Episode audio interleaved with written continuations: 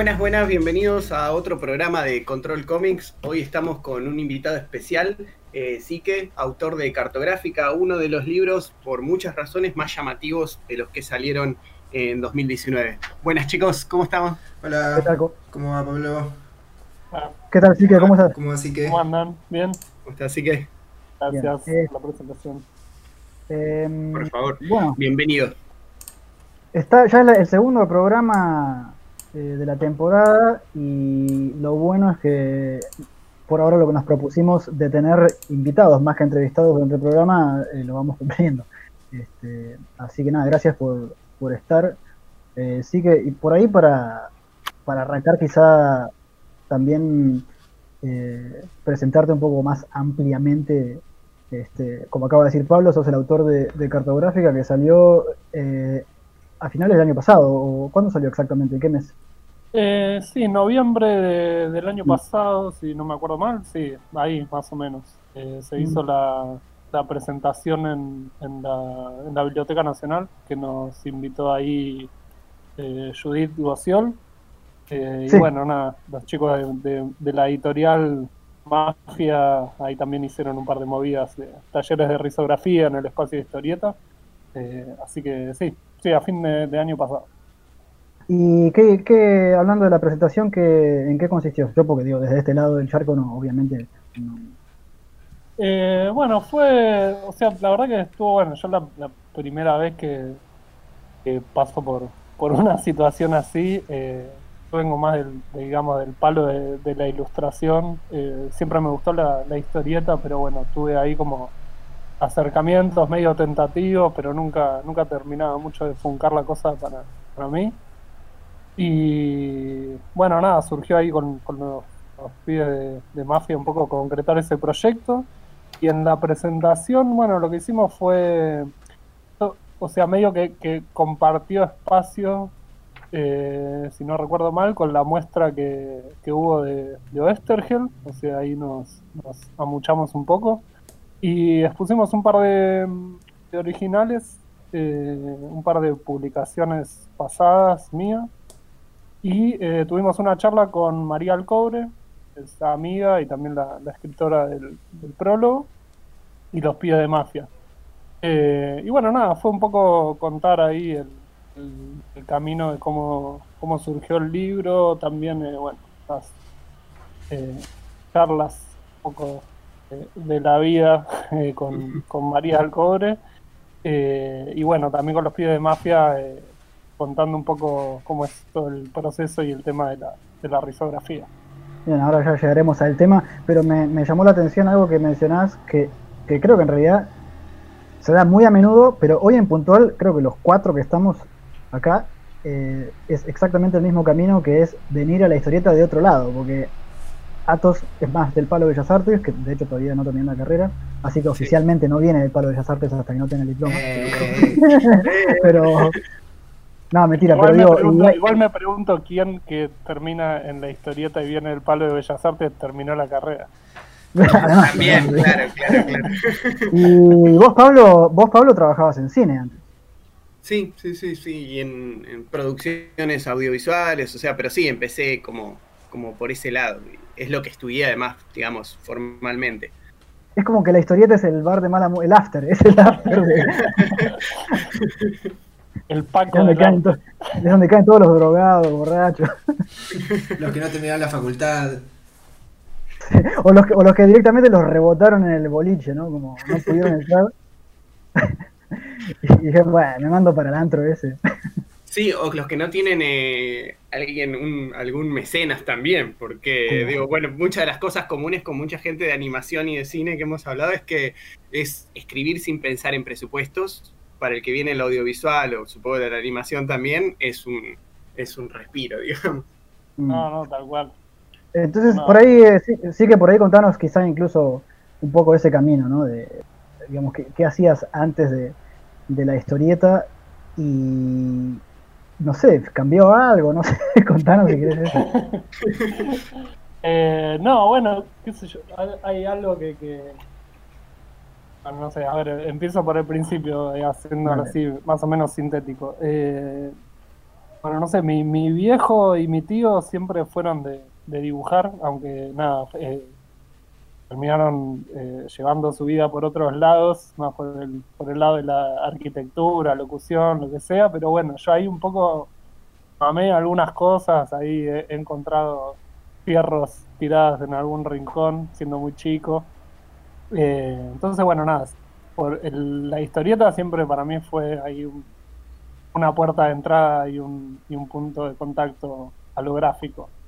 Después en el secundario, nada, estaban, eh, pasé por el Fernando Fader, que es como una especie de técnica con orientación artística, tiene una, Sí, sí, una sí. mezcla ahí de cosas copadas.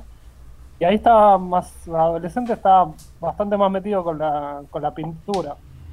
Eh, hecho, también me acuerdo en un momento en esa época de, de encontrar un libro en- de- que tenía mi tío eh, archivado por ahí de Klimt y eso me, me cagó un poco en la cabeza porque era como, Claro. como unas imágenes, como unas imágenes muy, muy potentes y a la vez era como que no sabía si estaba agarrando una porno o no, porque no Claro. entendía mucho en esa época.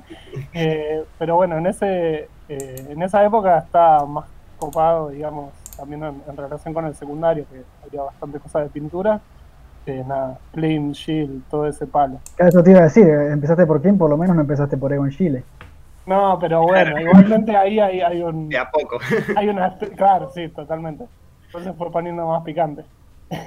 Eh, como es. Y bueno, después de ahí terminé, bueno, también en un momento estuve por el, el más chico, eh, en el taller de Sabat, que no tenía, no tenía clases con él porque era gente más grande, yo vivía ahí en San Telmo con mi vieja. Eso estuve un par de años, la verdad que era un, ahí un, un espacio muy, muy copado y era gracioso porque tenías como algunos pibes que estaban más en la, de la, en la de la pintura y todo, pero me acuerdo que había un pibe más grande que era como yo lo veía como, ah, este pibe sabe. Y había, había muchas... Eh, Sabat, Sabat tenía como un método que era como, bueno, vos tenés que copiar, copiar, copiar, copiar y en un momento hacer lo tuyo. De hecho fue muy gracioso porque cuando mi vieja me llevó ahí, mi vieja me llevó y lo fuimos a ver a Sabat y ella agarra y dice, yo la verdad que lo quiero traer a este taller porque él copia, copia, copia, y quiero que haga lo suyo. Y Yo la miraba a mi vieja diciendo como la concha de la vida. Sí, no me, no me tires al- bajo el muelle. Y sí, y- no, y Sabat le dijo, bueno, usted déjelo, que, que copie, que copie, que copie, y en algún momento va a querer hacer lo suyo. Déjemelo, Pero- pase a, pase a las 4 a buscarlo y se lo entrego. Claro. Pero lo que, lo que me, me acuerdo era que, bueno, era el taller del chabón y tenías, tipo, todos los libros para, de arte, para chumearle y toda la bola, pero en el cajón donde tenías, tipo, fotocopias, obras, lo que sea, había un montón de revistas de comiqueando. Esto estoy hablando, tipo, año 96, más o menos. Eh, No, había no, uno de los de la vergüenza. Más o menos, más o menos. Eh, pero me sorprendía un poco. Va, yo no conocía la revista en ese momento. Y había uno de los pibes que, que tenía ahí un poco más de, de destreza, un poco más grande, y era tipo full superhéroes. Ah, mira. Y bueno, qué sé yo, pasaron los años, después un poco me, me cansé de ahí y, y pasé por la Escuela Argentina de Historieta. Tú también, ¿en qué año fuiste? y debo haber ido tipo dos- 2000, 2001, más o menos. Ah, Entonces creo nos que-.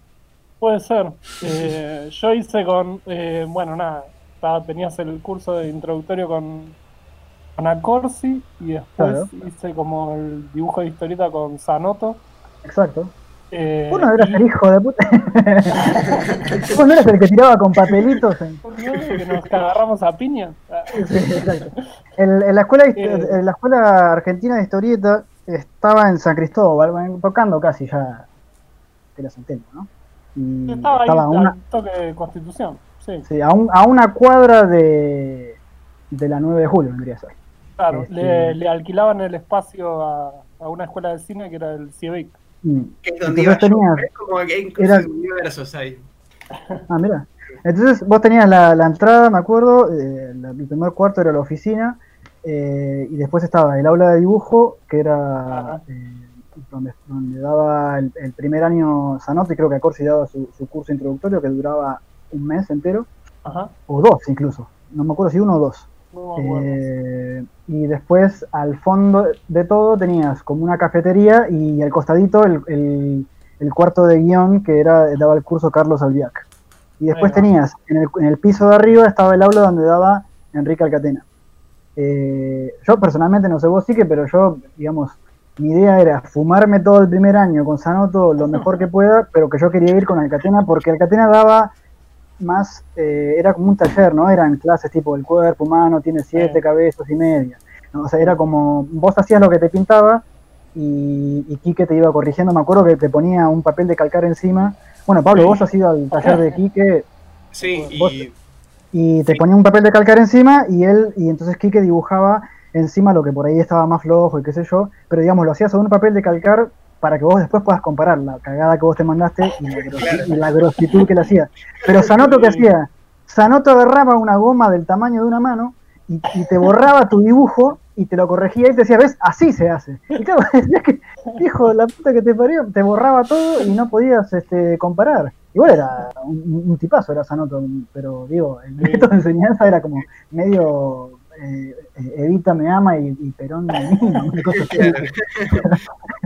Este, Sí, a mí me, a mí me pasaba lo, lo mismo. Eh, con, con Sanoto eh, me, me parecía como un amor el tipo, eh, pero también, o sea, yo estaba un poco copado porque, bueno, no, no tenía mucha estructura de conocimiento de anatomía, digamos, y, y toda la todavía no tengo estaba- tampoco. Así que- No, está- estaba un poco maravillado con eso, pero a la vez, y me acuerdo que un poco era la sensación después de hacer con él, que era como eh, ver los ejercicios que me daba el chabón y tipo, tía, estoy dibujando como un dibujante de la fierro de hace 20 años,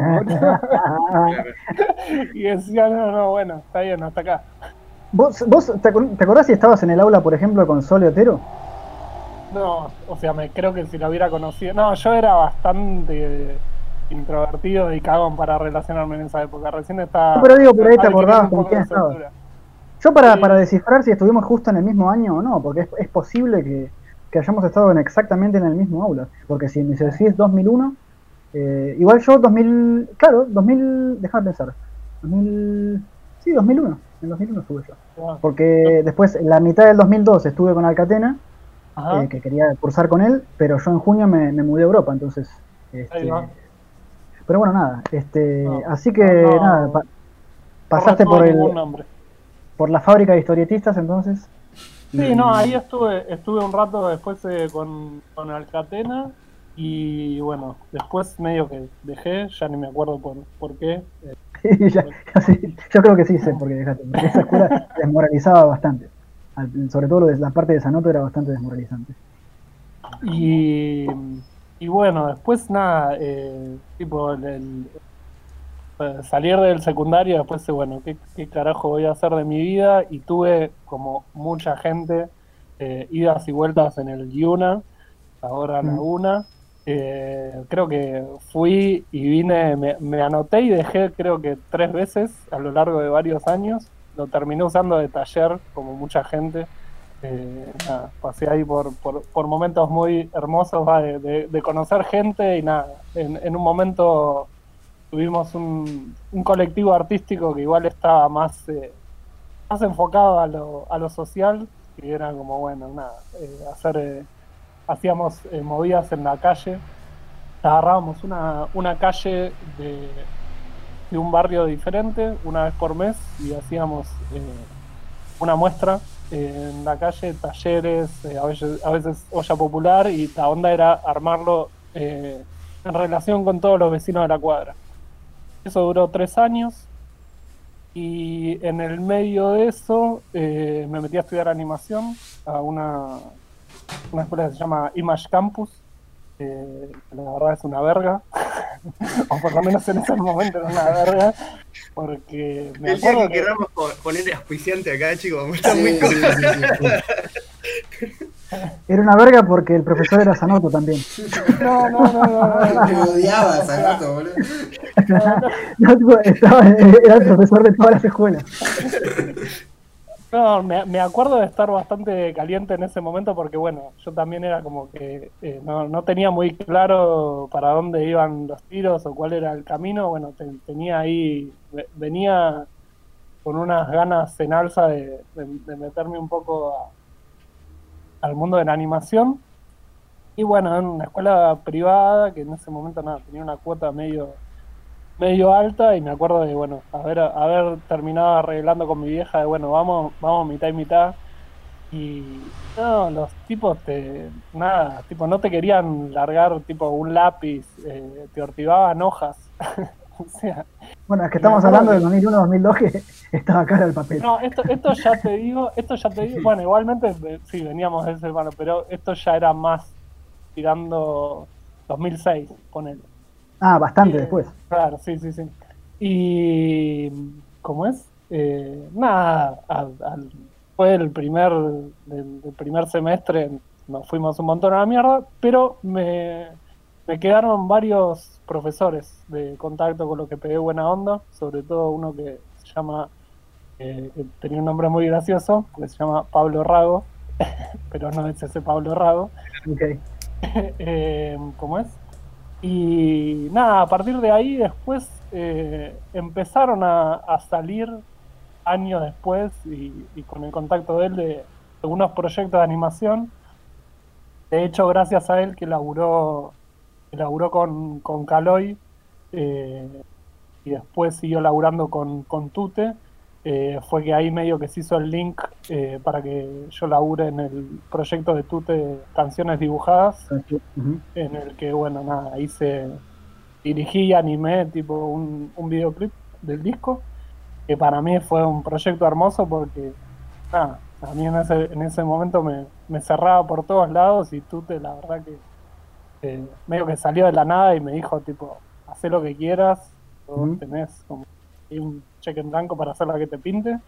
Y, nada, sí, fue, fue un proyecto bastante divertido porque además pude probar ahí un par de cosas eh, mezclando video con animación. Eh, nada, pude ahí también tirarle un, un mango a un amigo para usarlo de actor con una máscara. Eh, fuimos a filmar ahí por un par de lugares por la reserva ecológica y nada, estuvo, estuvo bueno. Pero bueno, en ese, en todo ese arco, digamos, desde de que salí del secundario hasta que empezaron a salir estos proyectos de animación, siempre fue medio de todo lo que tenga que ver un poco con el, con el palo artístico, ilustración, diseño, algo de video, eh, fui medio haciendo lo que pintaba. Eh, ¿Cómo es? Eh, laburé para algunas bandas haciendo el arte de los discos, eh, a veces visuales. Eh, fui aprendiendo mucho y laburando así esporádicamente con la gente de, la renga, que por ahí no era no era poner tipo mi estética, pero sí animar cosas que la gente ahí de- del palo de ellos se ilustraba, entonces ahí me curtí un poco también eh, haciendo, haciendo, editando video y haciendo un poco de motion graphics. Pero bueno, sí, he hecho tipo diseño de, páginas de internet, ilustración, algunas otras cosas de gráfica. Así que era como, bueno, medio freelancer de la primera hora. Eh, ya entrando en, en lo que es tu, tu primer libro largo, ¿no? Vendría ser. eh, cartográfica. Creo que eh, quien lo pueda conseguir y lo vea, eh, precisamente lo que primero te salta a la cara es que es un libro que está hecho, como acabas de describir, por una persona que tiene como un especial hincapié en lo que es lo gráfico y no tanto en eh, una narrativa tradicional de la historieta, aunque hay algo de eso en algunas escenas, por ejemplo, ¿no? En la parte de, de, de toda la, trifulca con- entre la policía y los manifestantes. Este, eh, por ejemplo, o en la parte de, final de, de- un viaje en coche, ¿no? Pero digo, salvo esas escenas, que, que de hecho están digamos, narradas historitísticamente, entre comillas, a la perfección, eh, y, que, que tienen mucho en común con, con la narrativa del manga, aunque ya entraremos en eso más tarde. Pero digo, todo lo, demás, eh, el planteo gráfico del libro está pensado como, como diseño, más que como narrativa. ¿no? Este, precisamente lo que va hilando esa secuencia de diseños eh, es, es, el texto, ¿no? Entonces, eh, Pablo, vos no sé si querías preguntarle algo, me habías comentado de, del origen del libro, no sé si vos lo tenés más claro. Sí, sí, en realidad yo a lo que iba, principalmente una de las cosas que, que me hizo preguntarme es, pues justo estaba escribiendo y tenía planteado, digamos, como que creo que es parte de lo que te pasé a vos, el otro día veníamos hablando de guion, como una especie de escaleta, una cosa así, y por otro lado, que era más o menos la estructura general de por dónde va a pasar la acción del conflicto, ¿no?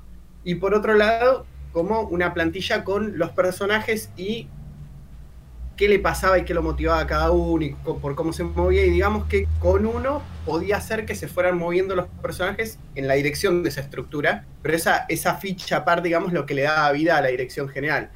Entonces, releyendo cartografía, una de las cosas que me puso a pensar es cómo, qué tan planeado fue y qué tan eh, y cómo se planeó una estructura así que, que por ahí pasa más por un género más cercano al, documental por momentos, con un personaje que, a veces medio se, diluye en el, texto, no se diluye en cuanto a su presencia, ¿no? pero no, no juega con las mismas herramientas que por eh, un relato que es más plenamente eh, ficción clásica ¿no? o argumental.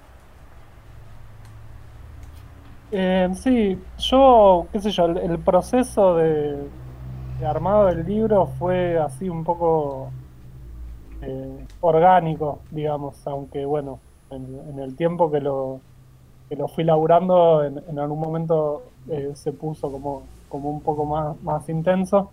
Pero bueno, yo creo que hay eh, cierta metodología que, por lo menos yo siento que, tengo.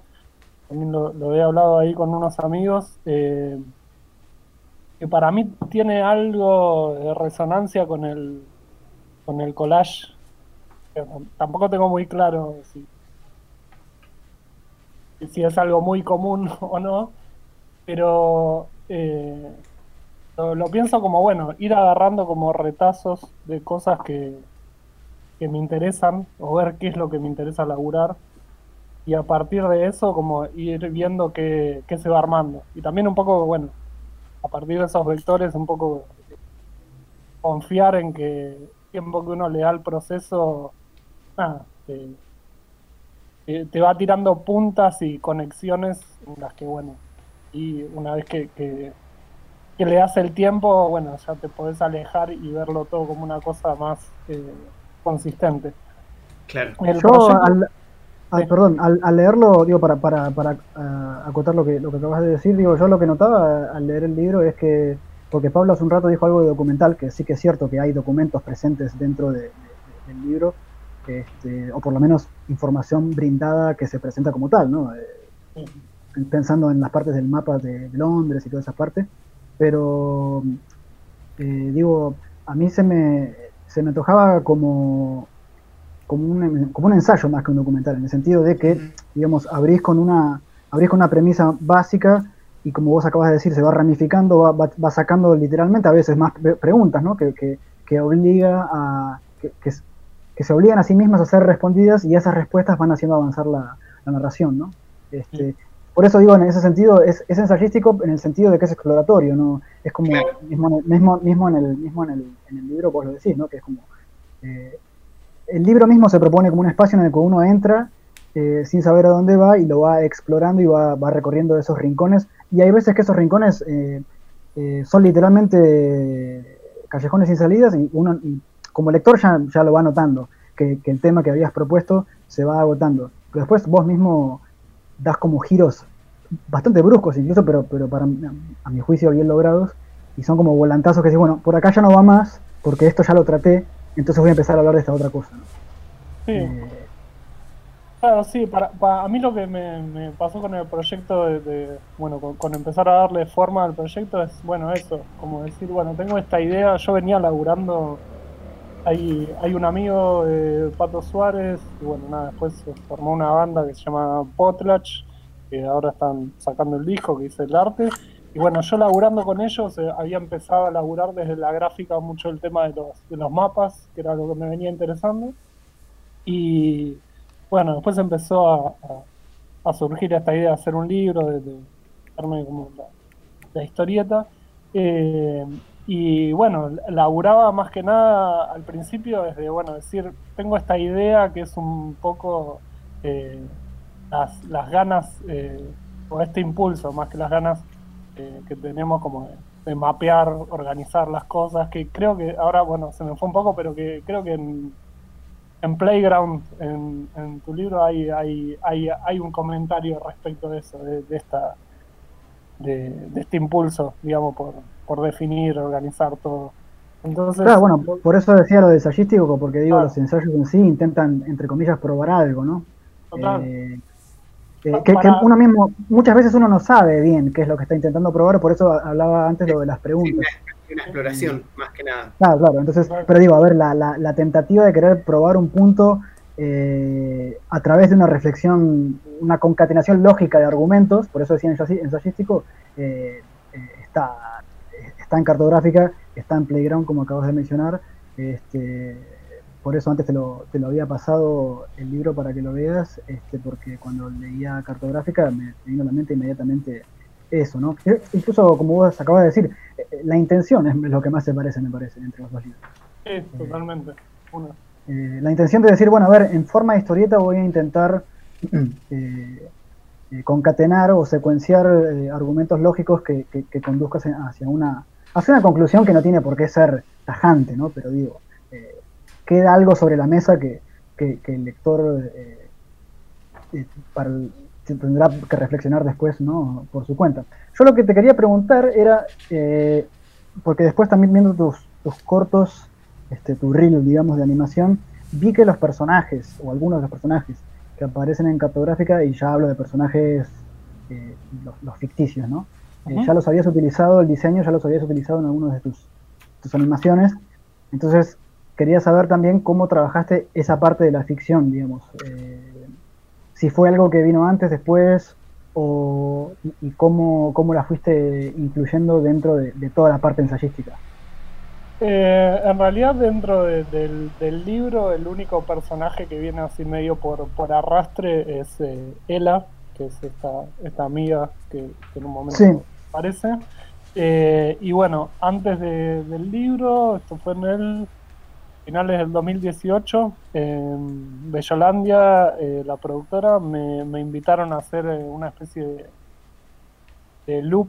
La, la, idea en un principio era, eh, bueno, ellos estaban llamando animadores, animadoras que hagan un video de un minuto, como estos loops de las radios lo-fi, hip hop.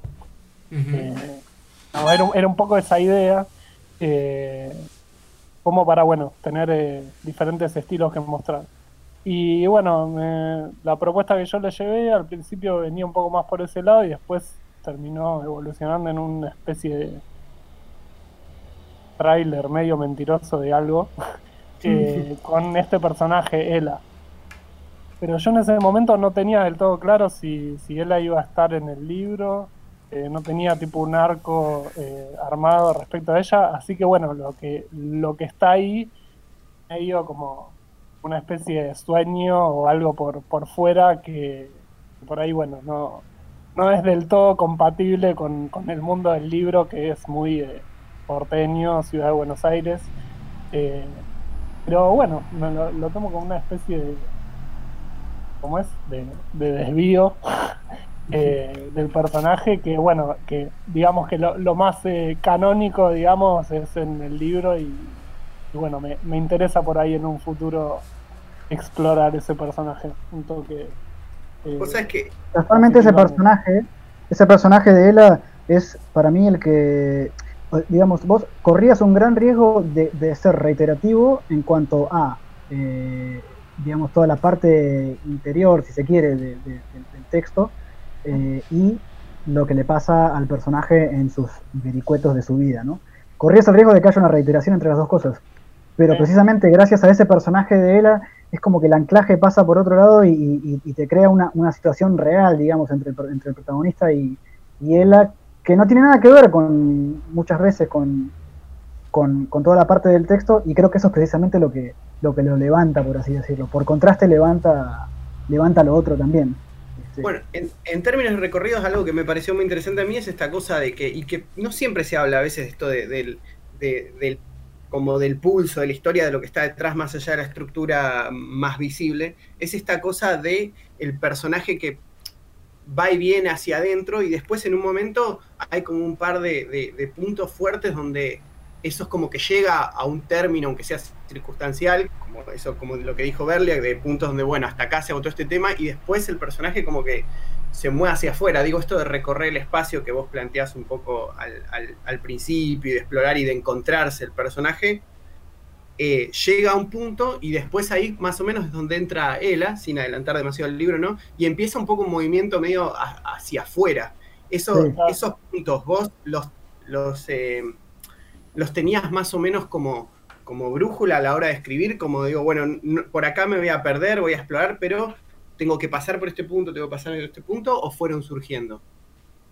Eh, en realidad, respecto de eso, a mí me, eh, me, in- me interesaba un poco porque es algo que me, que bueno, y, y aprovecho un, poco para, para hablar de, de alguna que otra eh, inspiración o Ujú. también otras obras que, que para mí hacen, hacen contacto.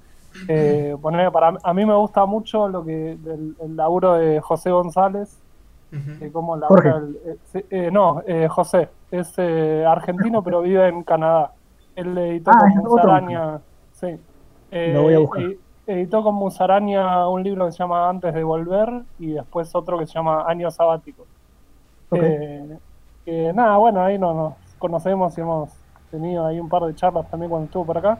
Me gusta mucho cómo labura el tema del, del cuaderno de viaje, como en cuanto a lo, cuanto a lo, lo narrativo y la manera de, de plantear así el, el recorrido visual.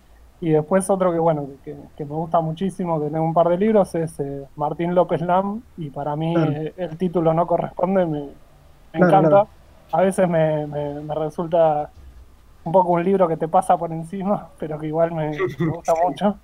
Eh, pero a mí, o sea, más allá de que, de que las obras de ellos me gustan mucho y por ahí no, no encajan del todo en esto que voy a decir, eh, me da un poco de miedo el, el hecho de, de plantear algo así medio ensayístico, eh, muy introspectivo y que se vuelva un monólogo insoportable, que sea un embole de leer.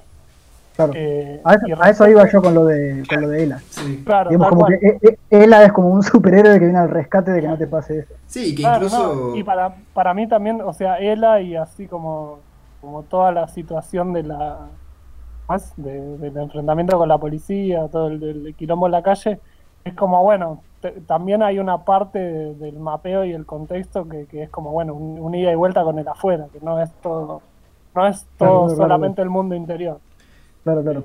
Hay choques y bueno, eso se, se desprenden un poco otras situaciones. Ah, y, que también es, y que también es un poco, creo que lo que fue surgiendo de- del, del libro, eh, el hecho de que, bueno, uno se arma, se arma mapeos de cosas que, que, que tienen su utilidad, pero que en algún momento se agotan. Y hay Claro. que ver qué hace con eso. Atos, vos ibas a decir algo. Eh, sí, no, igual medio que ya lo acotaron, pero sí, eso, que me parece interesante que... Nada, cuando Pablo antes te preguntaba, sí que por el guion también a mí, yo tenía como una pregunta también similar, justamente por eso, porque hay como una parte que es el monólogo, digamos, del personaje principal, que parece como si hubiera sido, no sé, escrito en... Eso, como vos decís, ¿no? Tomando varios puntos eh, que te interesan, desde la idea del, del territorio, la política, etc. Y por otro lado, eh, bueno, la vida cotidiana del personaje, que era como, en algún punto, eh, como muy de una persona que está viviendo hoy en día en Buenos Aires, ¿no? Entonces, nada, me parecía como interesante eso, la pregunta del Pablo, de, de cómo, si realmente esa diferencia, digamos, entre, entre las dos, entre esos dos tipos de, de, de diálogos, si se quiere, había sido planeado desde un principio en el libro o fue surgiendo. Pero bueno, un poco ya lo respondieron. Sí, no, creo que, creo que al principio eh, tenía como una cosa eh, más, más introspectiva, pero creo porque yo tenía como una idea de lo que quería hacer al principio que, que a, mí lo que me interesaba y que era algo que, que, me gustaba mucho del, libro de, Martín López Lam, es como, bueno, esta, esta libertad y este espacio que, que tiene todo el libro de él, de, elaborar lo gráfico y narrativamente, y es como que, bueno, es como una es como una voz en off, digamos, en, el que, en el que no es tan importante que, se, que la imagen esté diciendo algo directamente relacionado con, el texto. Eh, pero bueno, qué sé yo, yo también, eh, digo, ahí un poco eh, siendo consciente de mis, de mis limitaciones, aprendiendo cosas y también viendo que no, que no se vuelva algo, algo súper pesado o etéreo. a medida que iba hilando estos diferentes campos, estas imágenes de mapas diferentes digamos, aspectos de la vida que quería hilar, fue apareciendo por momentos ahí, como vos decías, Berleac, de, situaciones más de más, narrativas de, historieta clásica. Que, bueno, que era también un poco, bueno, ahí experimentar eh, o probarme a ver cómo, cómo podía mezclar las, las dos cosas para que nada, narrativamente quede algo también más, más consistente. Porque también, digamos, tenía estos retazos y no había una historia definida. O sea, a partir de poner todas estas cosas en juego fue decir como, ah, bueno, o sea, puede venir por este lado de la ciudad y después puede aparecer esto. Entonces como que se iba conectando y ahí iba apareciendo sola un poco la, historia de este personaje. En, en, ese sentido, eso, a eso iba a preguntarte, porque digo, justamente uno de los hallazgos que me pareció muy interesante es esto de decir, bueno, esto necesita también un anclaje emocional para que el lector de alguna manera se vincule también desde lo emotivo. Eso, eh, los puntos, digamos, los vínculos pasados y presentes del personaje protagonista, ¿estuvieron desde el, desde el principio también o eso es lo que vos decís que fue surgiendo en el camino? No, yo no sé si, yo no sé si eh, hice como así un esfuerzo consciente desde ir eh, a, lo, a lo emotivo, aunque alguna que otra persona me lo, me lo, me lo trajo y me dijo que, que, le pasaba eso y para mí fue una sorpresa. o sea, ¿vos trabajaste el libro vos solo o tenías input, por ejemplo, de tus editores? Eh, no, la verdad que, o sea, que, que, hubo ahí una ida y vuelta, pero fue como poco mm. respecto de, del ritmo eh, de algunas partes, sobre todo en la que se pone más eh, ensayístico con el tema de lo tecnológico, que me, que me pareció que, estuvo bueno. como que como que era un bloque un poco más pesado en un momento. Y bueno, ahí le dimos otro aire, pero después, más que nada, lo, lo, lo fui laburando yo por mi lado. O sea, que, o sea, en respuesta a lo que decía Pablo, fue como un proceso más, más intuitivo. Sí, pero, a ver, pero una, una cosa, o sea, porque esto, esto Mira, en vez de preguntarte, voy a adivinar, para que sea más, más, entretenido, pero digo, que quizá Pablo, en respuesta a lo que vos preguntabas, Pablo, eh, y esto lo puedo intentar adivinar porque es precisamente lo que a mí me pasó y porque sé que Martín López Lán trabaja de una manera, una manera parecida, este, e incluso otros autores sé que trabajan de manera parecida, entre ellos Pedro Franz, un brasileño que, en su momento con, él y con Martín Land, los tres íbamos trabajando muy a la par, explorando este, este, tipo de trabajar, que es que es que vos vas haciendo y después eh, te pones a ensamblar, a recortar y a superponer o a juxtaponer y a ver cómo juegan mm. entre sí eh, dos, dos, fragmentos de narración que tenés y ves cómo, cómo van este, incluso colisionando y generando chispas que son muy interesantes también para, para el lector. En el caso puntual de cartográfica, lo que yo puedo adivinar es, precisamente porque ya desde lo gráfico estás dando a entender que el proceso de trabajo precisamente consistió en eso, porque, porque no solamente para aprovechar las posibilidades que tiene la risografía, que es que, ¿no? que tenés capas de color que se van superponiendo, pero digo, sino también que a, nivel narrativo se puede ver que hay una capa eh, y por debajo hay, o por encima, digamos, hay otra que fueran quizá hechas en distintas instancias de la producción del libro y que de repente posiblemente el, autor dice, hmm, si pongo una encima de la otra, no solo quedan lindos a nivel color en risografía, sino que además generan una nueva capa de significación. Claro. Eh, sí, sí, fue, fue, en ese sentido fue como bastante, eh, digamos, experimental respecto de la, de la técnica, porque yo por ahí también tenía no fue un libro directamente pensado para, para risografía, sino como que hubo un cambio también de, lo estético cuando hablé con los chicos de Mafia eh, para hacerlo con ellos. Eh, entonces también hubo ahí una parte, digamos, de explorar un poco la técnica y sobre todo, bueno, eh, explotar más esos, esos recursos de, de, cómo iba a ser el, el, el libro al final. Eh, algo de lo que decís de, lo de de lo de Martín y este otro eh, Pedro Franz, dijiste. Eh, yo y que es algo que un poco también lo hace José González yo creo que hay algo por lo que entiendo de su proceso de que también tiene mucho de, ir laburando cosas sueltas cuadernos y después ensamblarlos eh, yo creo que, que, hay algo de eso en cartográfica, pero yo por ahí no me mandé a laburar directamente, salvo con alguno algún que otro experimento gráfico, pero sí en cuanto a ideas y bocetos, digamos, como unidades, digamos, narrativas con estos mapas. Eh, bueno, nada, después con eso sí iba haciendo como una especie de, collage y viendo cómo, cómo se, se conectaban y bueno, dentro de esas, eh, dentro de esas unidades, digamos, sí, había cosas que, para mí habrían un espacio ahí para, para laburar con un, con un palo más, más gráfico y encima sacarle el jugo a, las posibilidades técnicas de la, de la RISO. Esto.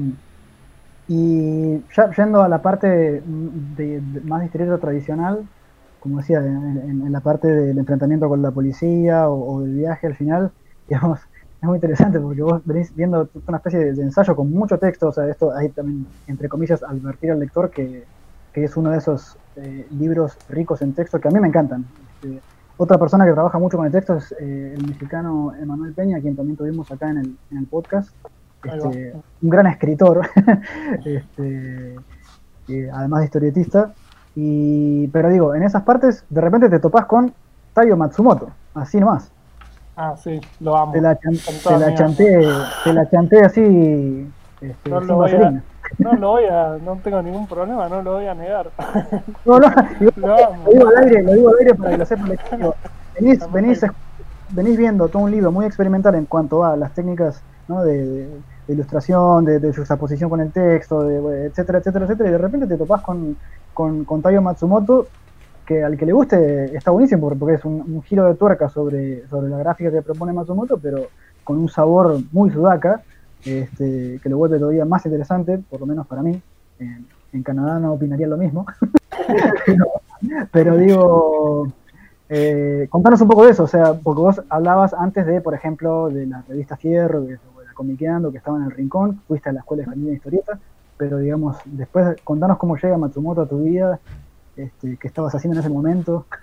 Y perdón, yo quería contar algo con respecto a todo eso, que eso es una de las cosas, yo arranqué diciendo que era un libro muy llamativo, y entre otras cosas porque cuando, y por ahí es también, no sé si un prejuicio, pero una, una preconcepción mía, que cuando yo sé que voy a comprar un libro de alguien que trabaja en un oficio de animación o así, me da la sensación siempre que me voy a encontrar con un libro muy efectivo desde lo narrativo, el diseño de personajes, pero no necesariamente me, voy a encontrar con una pieza tan experimental o que recorre los lugares personales que pasó por, eh, por los que transita cartográfica. Entonces, en ese sentido, esa fue una de las cosas también que me pareció muy llamativas del, libro.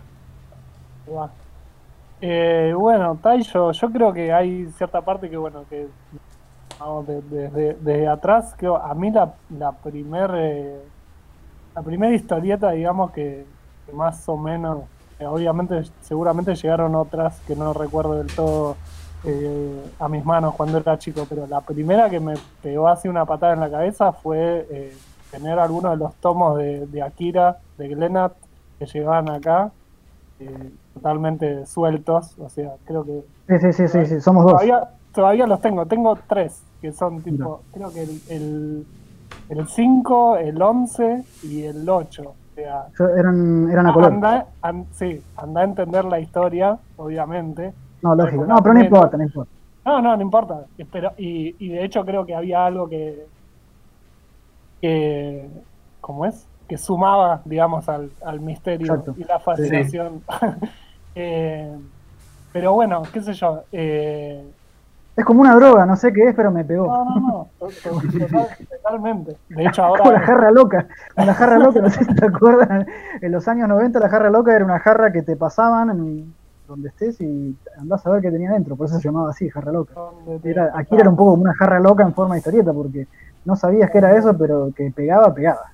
No, no, era, increíble. Después, cuando también, eh, después de muchas insistencias de que me dejen alquilar la película recuerdos, recuerdos hermosos de verla con mi viejo en la parte Akira en la que Tetsuo tiene esa, visión psicodélica en que lo vienen a, despertar los, los muñequitos, los, niños, y se pone todo muy podri.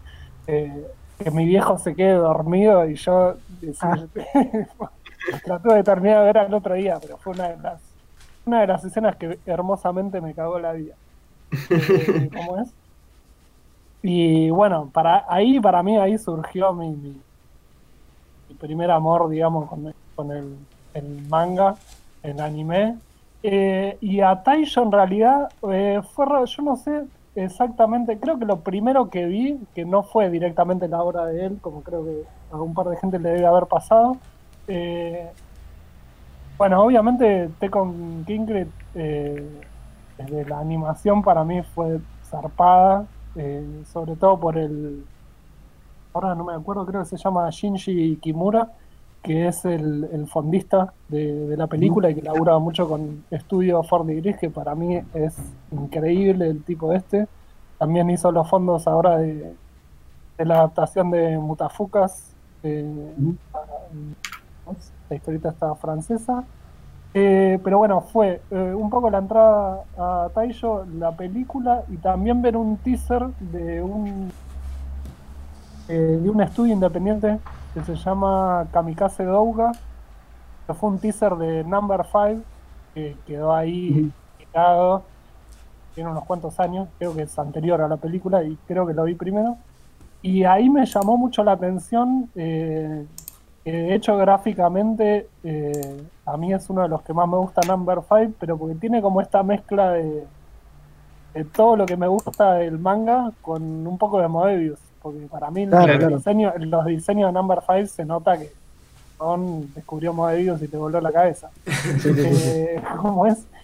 Y, pero bueno, nada, a partir de la película me empecé a, a meter un poco más y nada, ahí vengo tengo leyendo a, bastante. A Number 5 siempre le digo Pedro Mancini con la otra mano. Se dibujó con la otra mano. eh, sí, no, eh, Number 5 creo que leí, sí, Number 5, Tecon Kinkry lo, lo, tengo en, en libro. Eh, Gogo Monster también leí. Ese es mi favorito. Eh, me encanta, sí. Sí, sí, sí, me, me encanta. Es, Gogo, Gogo, Monster de, de Matsumoto es este Parece guionizado por Cortázar, básicamente. Ah, eso, eh, había, había visto un comentario tuyo eh, respecto de que veías ahí el paralelismo con la, con la literatura. Después me lo saqué por una No, pero me, me, pareció interesante, me, me daba curiosidad de con qué, con qué escritor veías ahí el paralelismo. Yo no, y bueno, no, nunca justifiqué nada, pero, pero me, parecía que tenía mucho de. Bueno, en realidad él, tiene en general. Bueno, Sunny, por ejemplo, otra obra de, Matsumoto, también tiene mucho de, literatura latinoamericana de los 60 que, en Japón es, conocida. En Asia en general, todo lo que es el boom latinoamericano en, Japón y, en China también, sobre todo, pegó muy fuerte al punto de que tienen autores propios que trabajan en esa línea, ¿no? O sea que no me, no me extrañaría para nada que que Matsumoto haya leído obras de autores sudamericanos y que al mismo tiempo nosotros los sudamericanos también encontremos precisamente esa sensibilidad en lo que él hace y, nos, nos retuerza un poco más el tornillo, ¿no? además en, en, Gogo Monster me parece como, me parece hermoso como todo este escenario de, escuela, jardín, que, a mí también eso me, ya, desde ahí me, trae recuerdos de, ciertos edificios, no sé si serán tipo escuelas de los, de los 50, no, no, lo tengo muy ubicado, pero por ejemplo hay una, eh, yo iba al jardín en Catalina Sur y nada, para mí arquitectónicamente una escuela que se llama De la Pena, eh, era, es un flash, o sea, todas todas rampas, tiene como un patio en el medio que, que parecen como esos, esos toboganes medio japoneses, eh, como que me, da ahí el link. Y después también, me gusta, después también me gusta mucho una que, que, que, fue lo último que leí de él, que no conocía, que es eh, una antología que se llama Brothers of Japan, o no sé cómo se llama. A nivel dibujo, ese me encanta. Sí, no, y, narrativamente me parece muy poético en, en alguna de las historias y me gusta mucho eso. Vos, eh, o sea, yo antes dije no lo de Taiyo Matsumoto y tal, pero al mismo tiempo cabe recalcar que mm, esto es algo que lo hablamos en privado, que para mí al mismo tiempo, si uno usa ciertas herramientas, y por herramientas me refiero a las que tiene en la mano, pero también a la parte tecnológica, digamos es difícil precisamente no parecerse, aunque sea un poquito, a Taiyo Matsumoto. Y vos lo decías, este, eh, un, gran ejemplo que al mismo tiempo está relacionado con la cuestión de, los mapas, ¿no? Eh, que es el, uso de, Google, Maps, del, Street View de Google Maps, ¿no?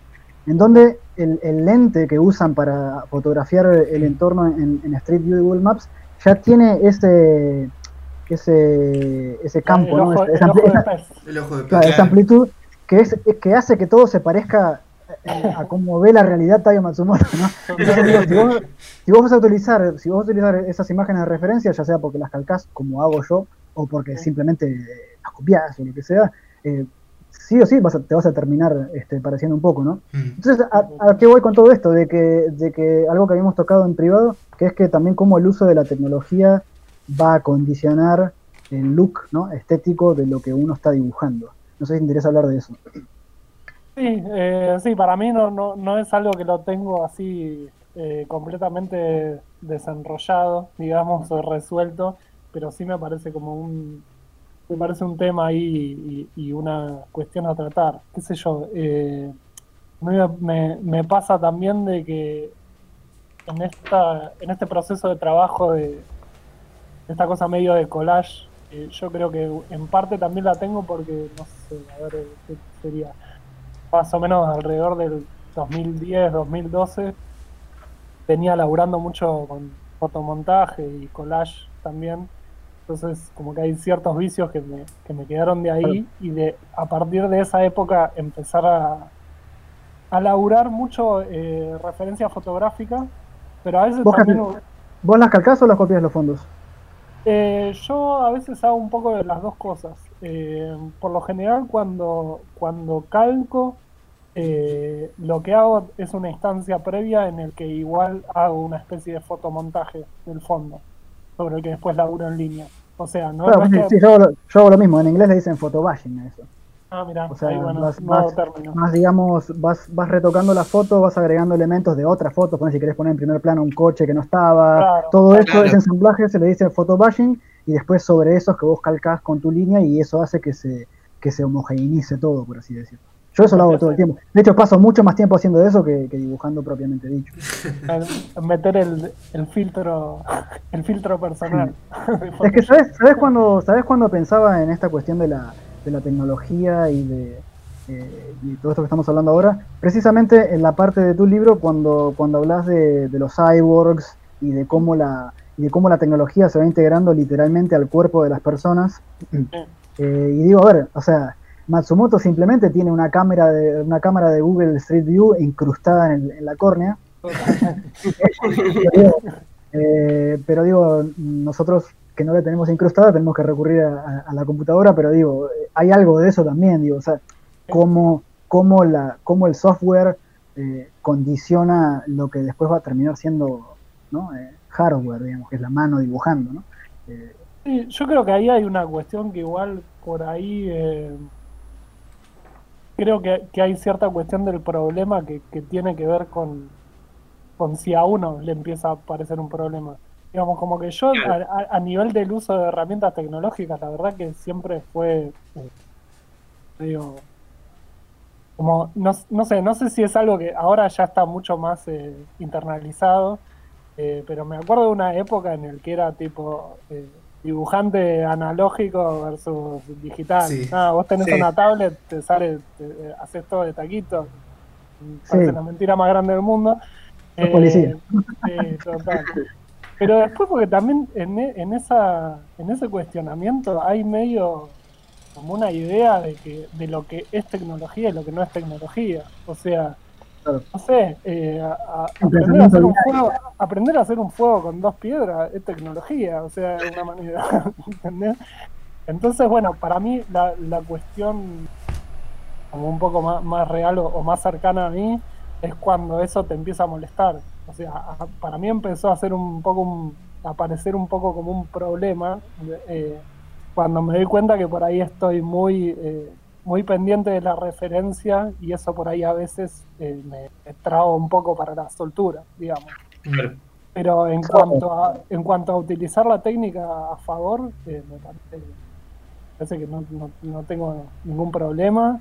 Y bueno, si el día de mañana explota todo y no hay más computadora, bueno, ya está, la vida es así y habrá que aprender a, a dibujar de otra manera. Eh, No, yo, de- yo- yo- yo cagué. No, de hecho ahora, de hecho ahora, bueno, que, que un poco tiene que ver con esto, que me, que me pareció algo que está copado. Hay una de las de las pibas que, que laburaba, creo que haciendo storyboard en Hora de Aventura, que se llama Seo Kim. Eh, y ella hablaba de que, bueno, ahora no sé si es canadiense o estadounidense, eh, pero bueno, decía que ahora, eh, en medio de la, de la cuarentena, tenía, no sé, había cierta movilidad, tipo para salir a dar una vuelta una hora. Y ella justamente estaba eh, un poco, como es, hinchada las bolas de, de esta cuestión de la, la referencia todo, y había empezado a curtir una cosa muy, que me pareció muy japonesa, eh, salir a dar una vuelta, eh, estar muy pendiente de la, de la observación, de las cosas que quería dibujar, y después que ya daba la vuelta, tratar de eh, Claro. volver a la casa y dibujar de memoria. Como que, bueno, con esto no estoy diciendo tipo, solo hay que hacer eso, pero me pareció un ejercicio que interesante también, como a veces activar un poco esas, esas zonas o, o registros que uno por ahí tiene un poco más aplacados en ese laburo más O sea que también apoyado. esto de esto de una cosa o la otra, digamos, termina siendo un pensamiento binario, ¿no? Que, tampoco sirve para nada porque precisamente eh, lo más interesante ocurre en el comercio entre esos dos extremos, ¿no? Claro. Sí, Eh, y el comercio es algo que ocurre dentro del, del estudio, del artista, entonces, eh, digamos, ese chispazo es, es lo que en todo caso el artista va a salir airoso, no, porque hay gente que usa la tecnología de una forma muy que no da buenos resultados, digamos, pero, pero hay gente que sí. Este, Sí. y, Bueno, y eso Bueno, es algo que mismo, creo que, que volviendo, al tema de, volviendo al tema de Taiyo Matsumoto, él, cuando, él contaba que cuando hizo Ping Pong eh, tenía a la mujer sacándole fotos desde ángulos imposibles, ¿no? Él mismo lo decía. Este, que la mujer estaba cansada, bueno, ya está, ya fue. Pero le hacía sacar un montón de fotos de él con la paleta de ping pong en la mano y que la cámara esté puesta tipo en la zapatilla, ¿entendés? Sí, no, y, y, ese- y hay algo de esto que, que también creo que, que aparece un poco ahí en, en, en Playground, no, que es el, el- hecho de, de, sin, sin creerse que, uno reinventó la, la rueda, digo, correrse un poco de- del lugar más narrativo común, o digo, experimentar un poco con, con otras mezclas que, bueno, que, a veces simplemente lo que hace es, bueno, abrir eso, otras, otras posibilidades de, contar, eh, que, bueno, que vienen con este, con este tráfico, digamos, del, del que vos hablás. Sí, yo creo que también, eh, hablando de tecnologías, eh, todo el tema del dibujo y de la fotografía y de todo eso también eh, empieza a tener mucha, mucha más, yo qué sé, como a ser más importante o menos relevante, también dependiendo de la manera de impresión. Por ejemplo, a mí lo que pasa es que con el libro, eh, yo compré el libro de Estudio Mafia y es una cosa muy diferente verlo impreso que como lo debe haber leído Berliak, por ejemplo. Totalmente. O sí. sea, hay, partes. No, lo que pasa es que en mi caso hay que explicar, yo primero que vivo en el extranjero y segundo que Pablo me compró la preventa y nunca me la mandó. Entonces, de una. No, pero, entonces la tuve que leer en digital. claro, claro, pero me, me- factura. me parece interesante Es- eso es- es también. es. Cuando, cuando me empecé a acordar del correo, se vino la pandemia y que igual habían Eh. pasado como cuatro meses, para ser justo. Estás como, estás como el gobierno, culpa todo de la pandemia ahora. Básicamente lo que digo es que me parece que hay, o sea, viendo ahora, eh, releyéndolo estos días, sabiendo que íbamos a hacer la entrevista y eso, eh, hay partes que me puse a pensar si realmente, por ejemplo, no es directamente fotografía editada de alguna manera y que en la risografía parece un dibujo, pero tranquilamente hay partes eh, en donde, donde podría ser y realmente tampoco es que importe, o sea, es está ahí para que la historia y la narración siga creciendo, ¿no? Y para que el ensayo tenga un sentido. Entonces, Esas partes que vos acabas de mencionar son precisamente las que yo decía que se plantean como documento. Ujú, Toda la claro, parte del claro. mapa. Claro. exacto, Igual sí, para, sí. para mí hay, hay una, y perdón, esto va a ser como una, una ab- absoluta pajita de, de- de dibujante, porque la verdad que no, no le importa a nadie, y es un comentario muy pajero, pero lo digo porque me, me doy cuenta que se lee como otra cosa. El primer mapa que hay de Capital, eh, ese está todo hecho a mano, pero parece una fo- pero, pero con la textura de la rizo parece que fuera una fotocopia, eh, digamos, de, de algo más fotográfico o de escaneado. Claro. Ah, de Como una. hay cosas que por ahí se fueron más para ese registro. Uno, uno, uno Vaya ahí que, mi, uno que vaya ahí mi está. comentario onanista. Uno, uno que parece como si estuviera en negativo. Ese, Sí. ese mismo. Que dice. Ah, la, página, la página enfrentada al, al a la protagonista encendiendo el cigarrillo. Sí, ese, sí. Sí, la estoy viendo acá. Claro, esas son las cosas que, que la Rizo eh, gana y también incluso el dibujante pierde, ¿no? Sí, para mí, o sea, yo en ese sentido creo que eh, fue un poco también eh, un experimento, digamos, primero por primero por cosas de, de color, que también fui fui cambiando y digo probando, eh, como digamos, eh, era, era un poco más sobrio el libro en primera instancia y después dije, bueno, nada, vamos a usar esta técnica, tratemos de, de sacarle el jugo a las mezclas de color, Claro. y, y toda esa bola. Pero bueno, qué sé yo, eh, también me, me doy cuenta de que bueno, hay ciertas cosas que en las que ganó y otras cosas en las que perdió o, o- o se perdía un poco cierto laburo de esta, de esta línea que, que a mí me encanta como más, más fina, más a- algunas cosas de, de Matsumoto medio medio Moebius, Ujú. digámosle, que con la Rizo, bueno, no, no tenés una super definición. Es como Claro, mucho claro. más texturado todo. Sí, la línea muy finita se convierte en línea punteada, digamos, ¿no? Claro, exacto. Yo leyéndolo en digital, eh, también creo que en, en offset se, se, la, se la bancaría también. Claro, sí. Eh, Sí, No, mi, no. Mi, mi idea también es, eh, nada, como que eh, ahí, bueno, obviamente en este momento nadie tiene ninguna certidumbre de absolutamente nada, eh, menos para, para imprimir un libro. Bueno, algo que también venía hablando con, con la gente de Mafia, que veremos a, a futuro como no, es, eh, bueno, también me interesaba como a futuro hacer una, poder hacer una tirada en, en offset eh, que, que sea más económica también. Claro. Desde el punto de vista de que este libro a mí me, me encanta y es todo un objeto y digo, desde, todo el laburo que, que le pusieron eh, desde Mafia a la encuadernación, la impresión, la- las tapas mismo están hechos en serigrafía, que se hicieron ahí en conjunto con, con un centro de formación profesional que está en Flores, que es un taller de serigrafía que labura dando clases, pero a la vez eh, laburando a partir de los laburos que, que- que toman. Eh, y nada, es un libro que, que, que tiene un laburo artesanal Tremendo. muy grande, pero bueno, a la vez también en el... Nada, todo carísimo, Claro. entonces eh, está bien cobrado, pero a la vez todo es caro, entonces bueno, me interesa que también a futuro esté la posibilidad de, de hacer Claro, algo claro. más accesible. el, libro, Sí, yo- el libro se agotó, ¿no? Todavía no, o sí. Eh, no, no, había quedado el año pasado todavía una, una parte que, que hacer de la tirada. Y Ah, ahora, ok. y ahora hablé con, con, los chicos y nada, están, están ahí de nuevo con, con, la parte que faltaba y están haciendo pedidos ellos.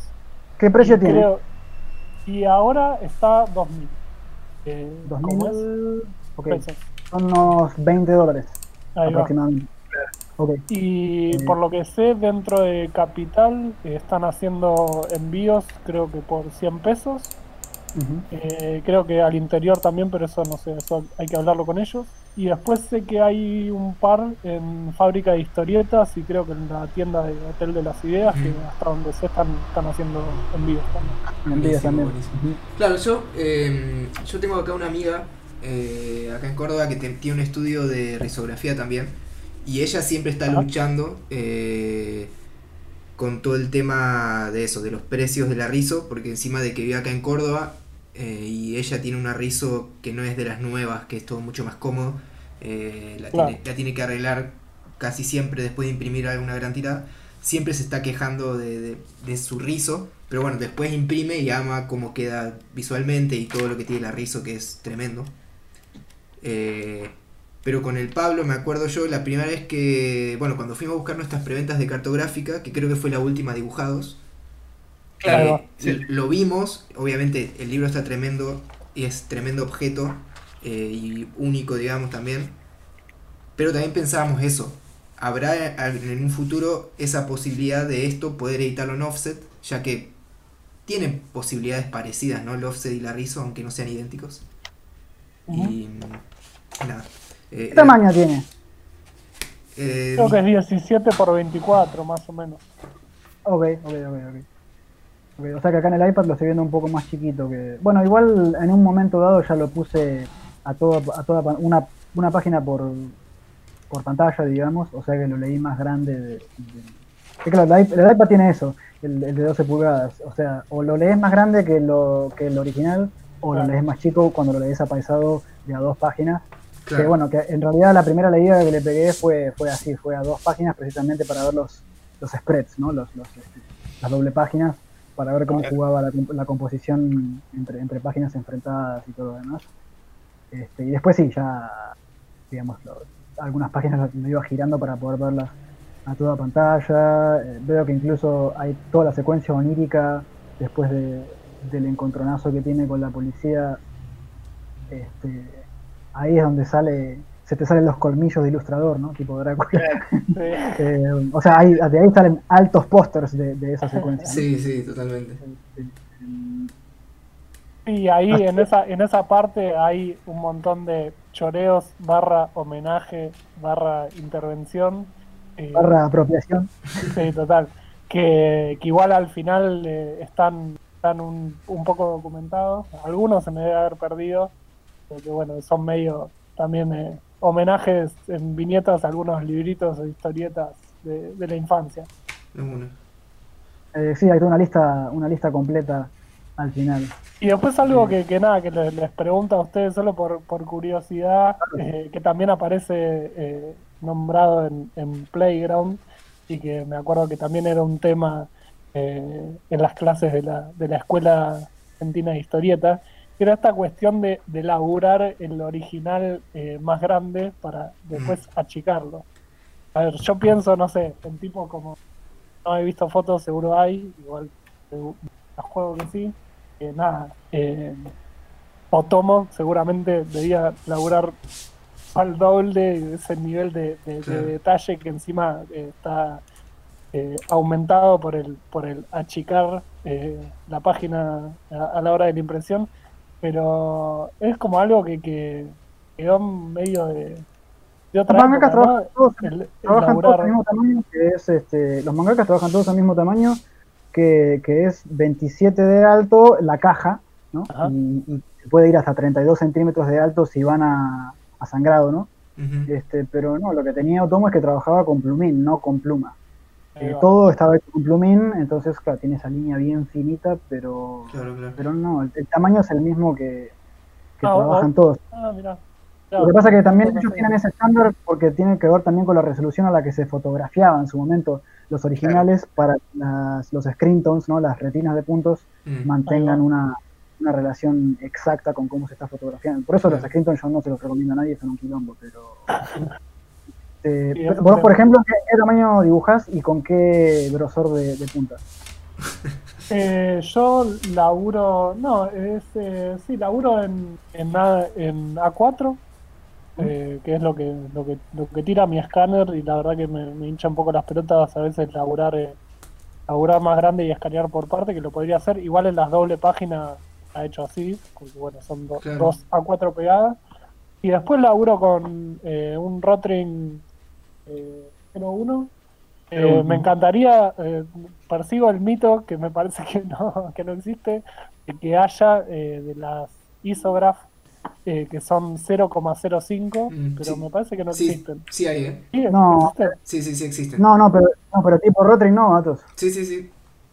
Ah, Pero, no, descarta- pero no, La- no descartables, ¿eh? No, no, no. ¿Descartables? Sí. No, no, sí, no. sí. Pero las, las, las, las que se Pará, Pará, pará, pará, Sí, pará. pará, pará, pará. Sí, ¿Cómo Bueno, por- cómo por- se armó el quilombo, boludo. Eh, Estamos hablando de los estilógrafos, ¿no? Se descontroló. Sí, eh, tipo Rotring. Sí. Yo compré. fue- Este O sea, es un para- programa para- muy chiquito, así que podemos decir marcas.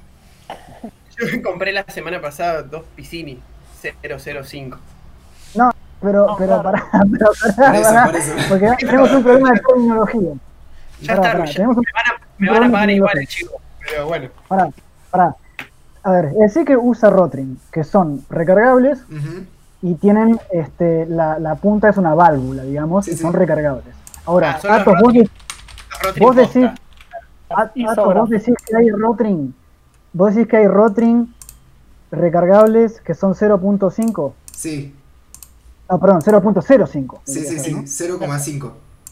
Mirá ahí. No, no, 0,05. Sí, sí, por eso, 0,05. Ahí paso por Discord una imagen para que Pablo se dé cuenta. Ok.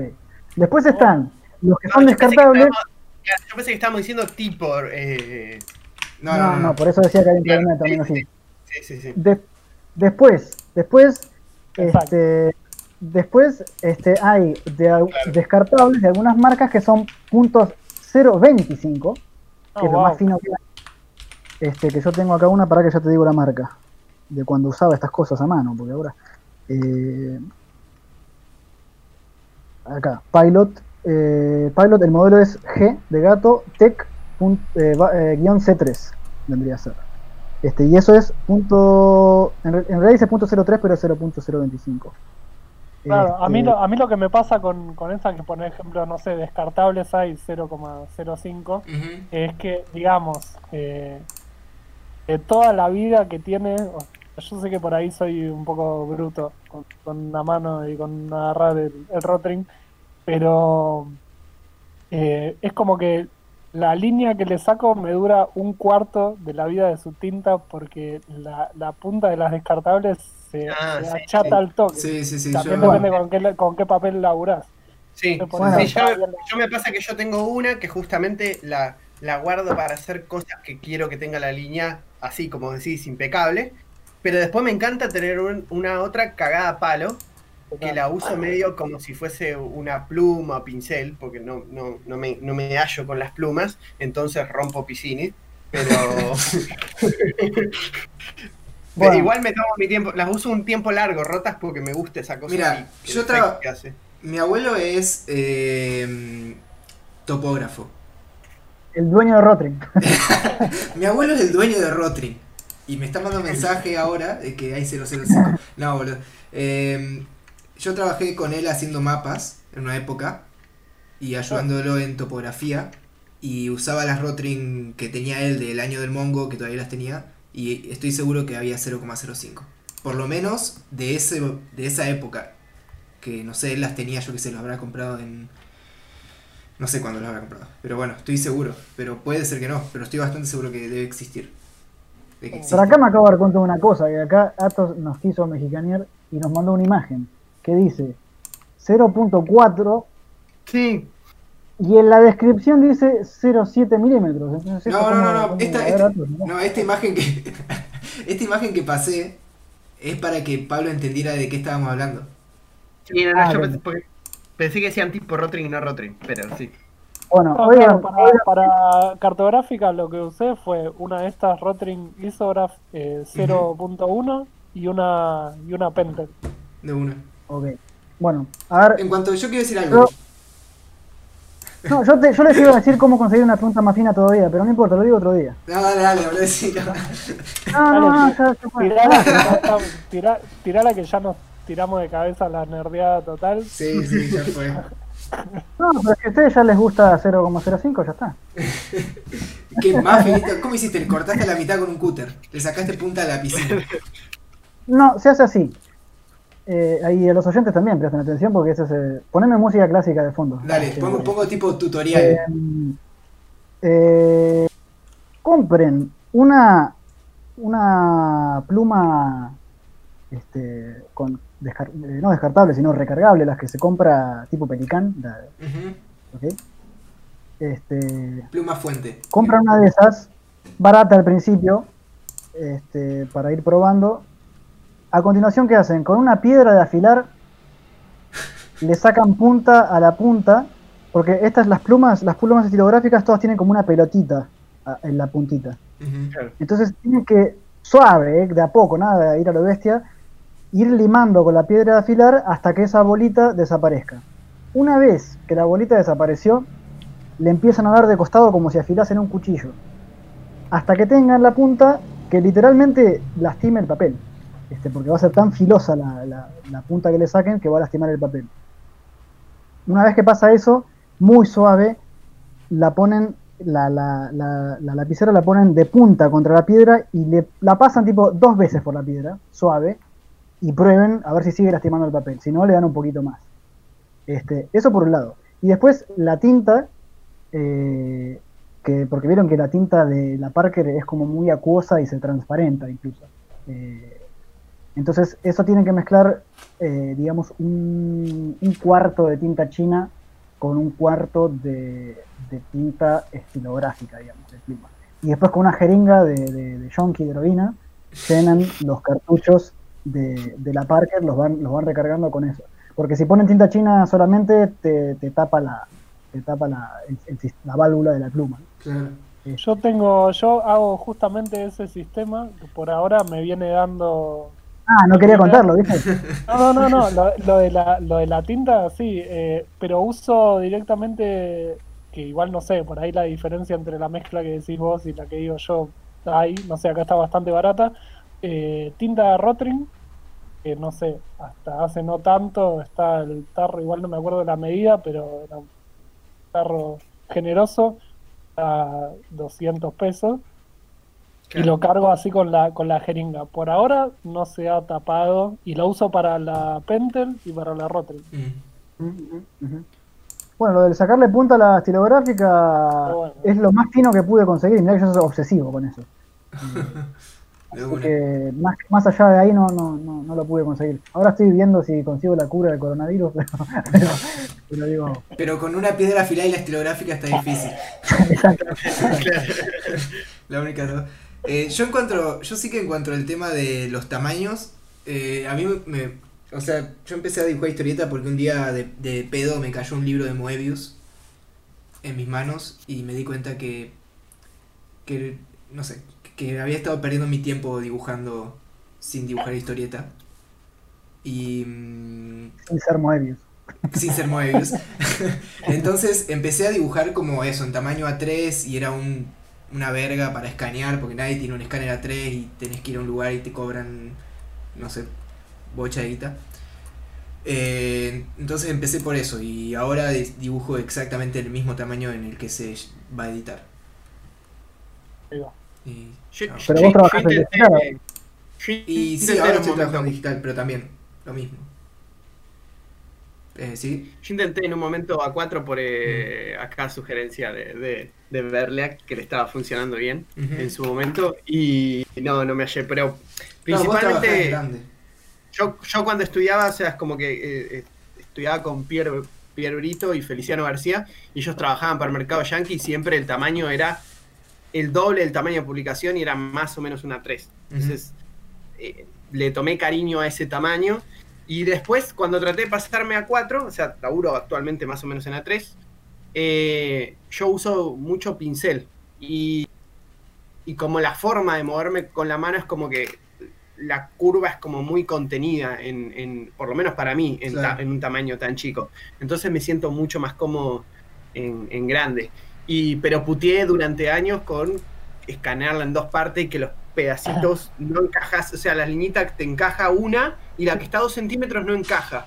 Y entonces moves y encaja esa, pero no encaja la otra. Hasta que el año pasado me compré muy barato usado un escáner A3 y listo, se acabó. Es, es amor. Sí. Ya encarando para el final, eh, sí que te queremos preguntar en qué andas, o sea, si se vienen más historietas tuyas o no, de momento, contanos un poco qué andás cocinando. Eh, ahora tengo ahí algunas eh, ideas dando vuelta que bueno, ahora la verdad que eh, est- estoy medio a contramano de, de todo el mundo en el sentido de que eh, tengo mucho laburo de tangas y con el, lo del corto, entonces la verdad que me, me gustaría estar un poco más, más al pedo o más ocioso para, para hacer mis cosas. Eh, pero bueno, tengo ahí medio dando vueltas algunas ideas sobre, sobre algo medio de en torno a, un relato medio ciencia ficción, pero que podría no serlo.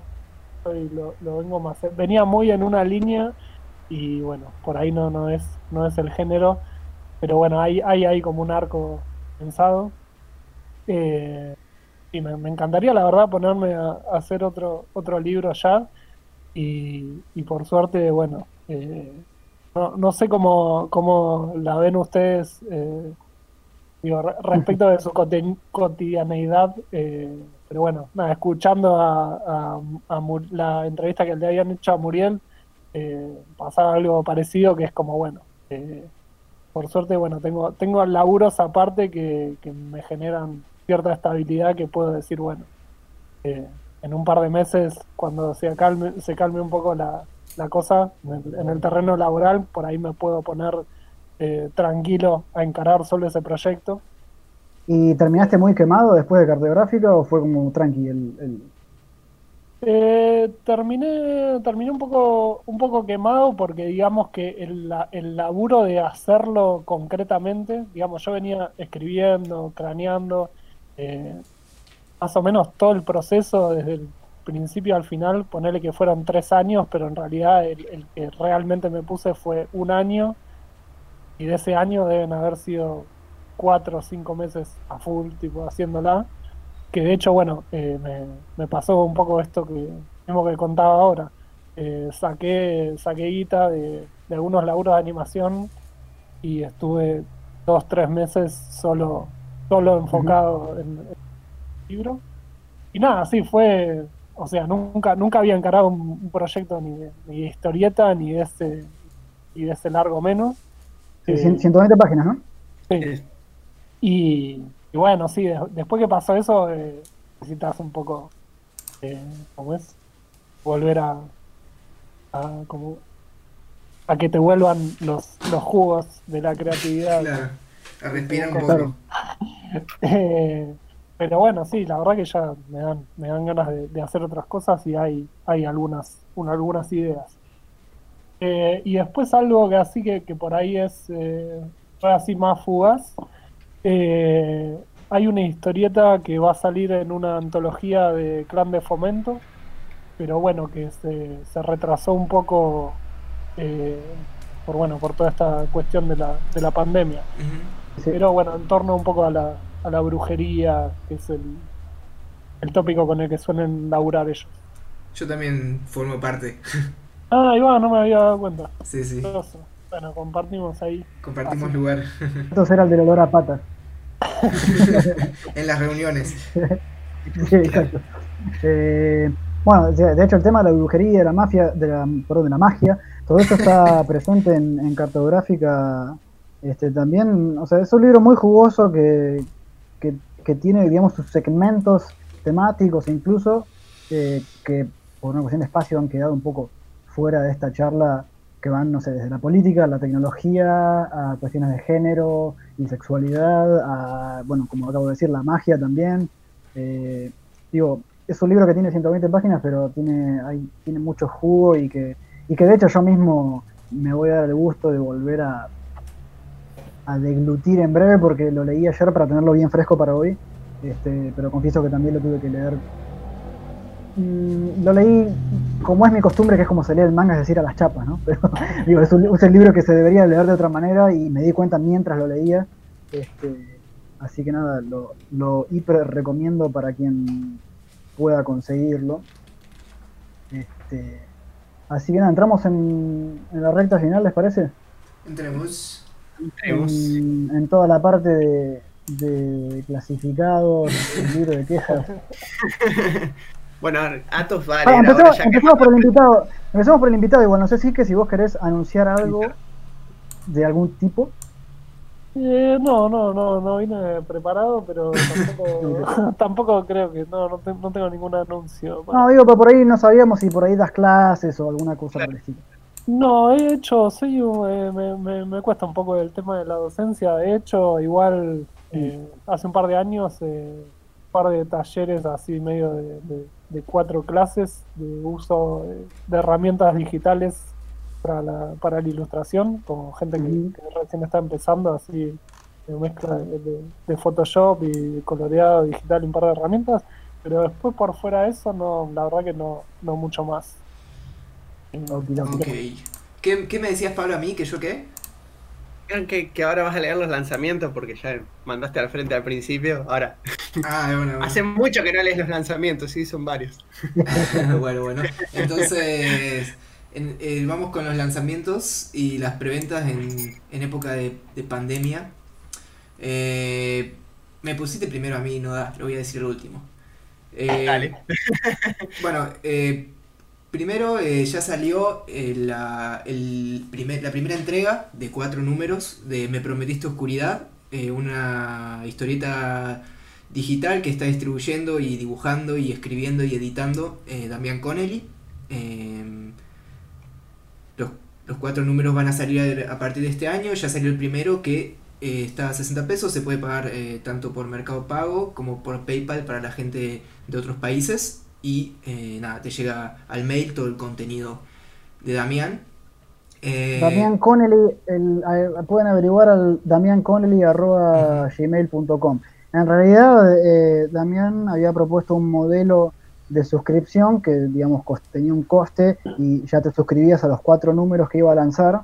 Este, pero esa, bueno, ese modelo, el tiempo de, de- de- de venta de ese modelo ya terminó y ahora se pueden comprar por separado Exacto. a 60 pesos. El modelo de suscripción que él propuso, por lo que nos contó, eh, le fue muy bien, nos contó, o sea que mucha gente se acercó, este, así que mm, cruzando los dedos lo vamos a tener en el próximo episodio para que nos cuente. poco seguramente, sí, sí. todo Sí, eso. sí. Eh, bueno, o sea, si no es él, a alguien vamos a traer, por Ujú. ahí traer al hermano, hermano.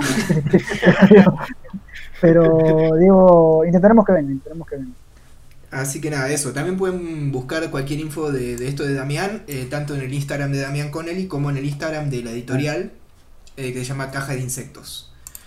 Por otro lado, eh, Buen Gusto Ediciones también sacó dos lanzamientos 100% digitales. Por un lado, La Bruja de Tosca de Cristian Blasco y Pablo Burman y Welcome to the Machine de Juan Bertazzi y Gabriel Rearte.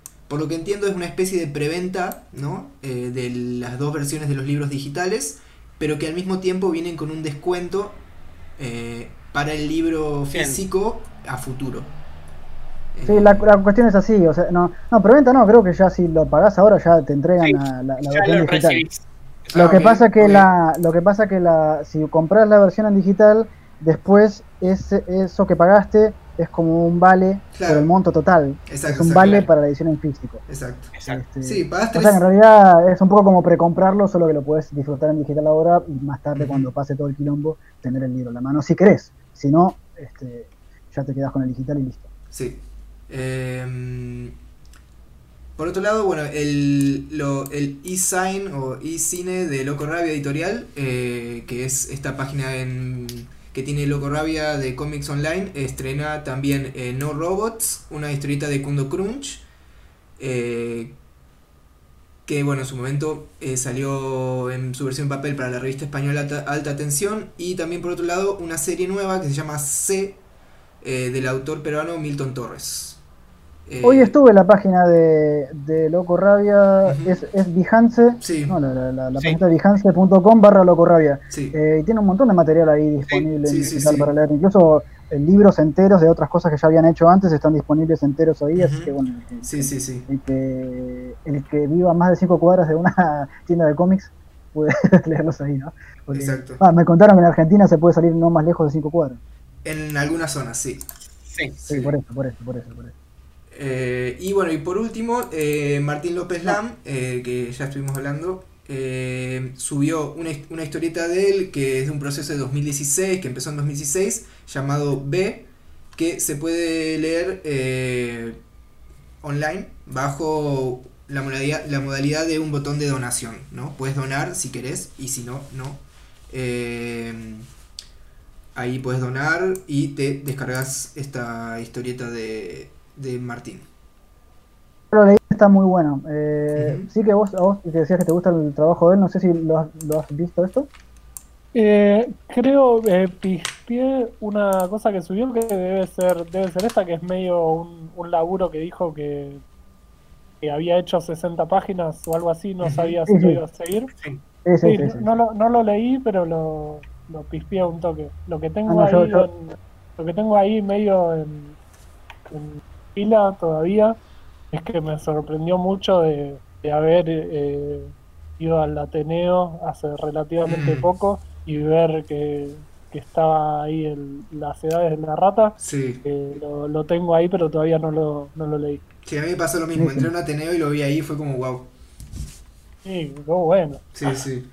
Y es que bueno, Porque, el título el título no corresponde y Sirio medio que se lo, me acuerdo de cuando pasó fue medio de estar en, en espacio Moebius y, Mm. y sacárselo de las manos a Martín. Sí, y, y tam- y también una tirada, nada que, o sea, son tiradas, y fueron tiradas pequeñas, más allá de que fueron tiradas en offset grandes, comparado con lo que debe haber hecho Salamandra, es como otra, Total, sí. Claro. otra llegada también, sí.